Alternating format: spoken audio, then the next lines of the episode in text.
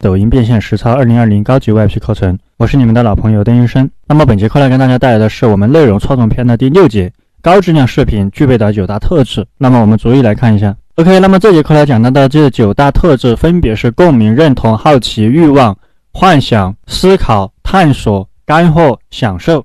那么我们逐一来跟大家剖析一下。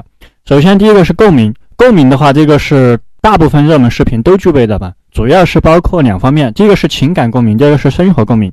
那么情感共鸣就很容易理解，比如说像那些关于情感的内容，里面有涉及婚姻啊、涉及家庭啊、涉及这个情侣之间的这个内容当中所涉及的一些故事或者一些经历，很容易让一些具有相似经历的人产生这种共鸣。那么这个呢是生活共鸣，这个范围就更广，包括比如说像那个疫情期间，很多人这个生活都是陷入了同质化。大部分人都待在家里面，所以说你传递出来的这种东西，很多人都正在经历，这种就很容易产生共鸣。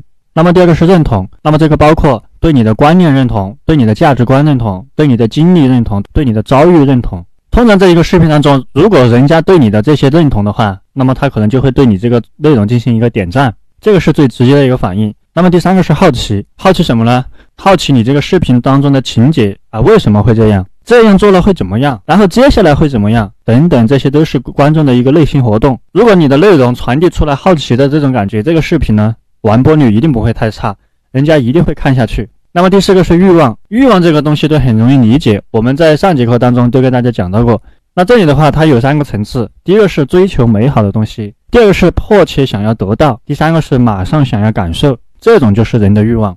比如说，你看到一个旅游博主拍了一个很好看的地方，那么你这个时候呢，你就特别想去这个地方去看一下，这个是不是欲望？再或者说，你在抖音里面看到这个一个情侣拍了一个段子，这个段子里面的女朋友很漂亮、很贴心、很体贴，作为单身狗的你，你是不是也想拥有这样一个女朋友？是不是迫切想得到？然后呢，你在视频当中看到一个人，他在那个地方滑雪，或者说在一个地方蹦极，当你如果说喜欢这种的话。那么你看到之后，你是不是也想马上去感受这种？所以说，这种就是表现出来的一个欲望的传递。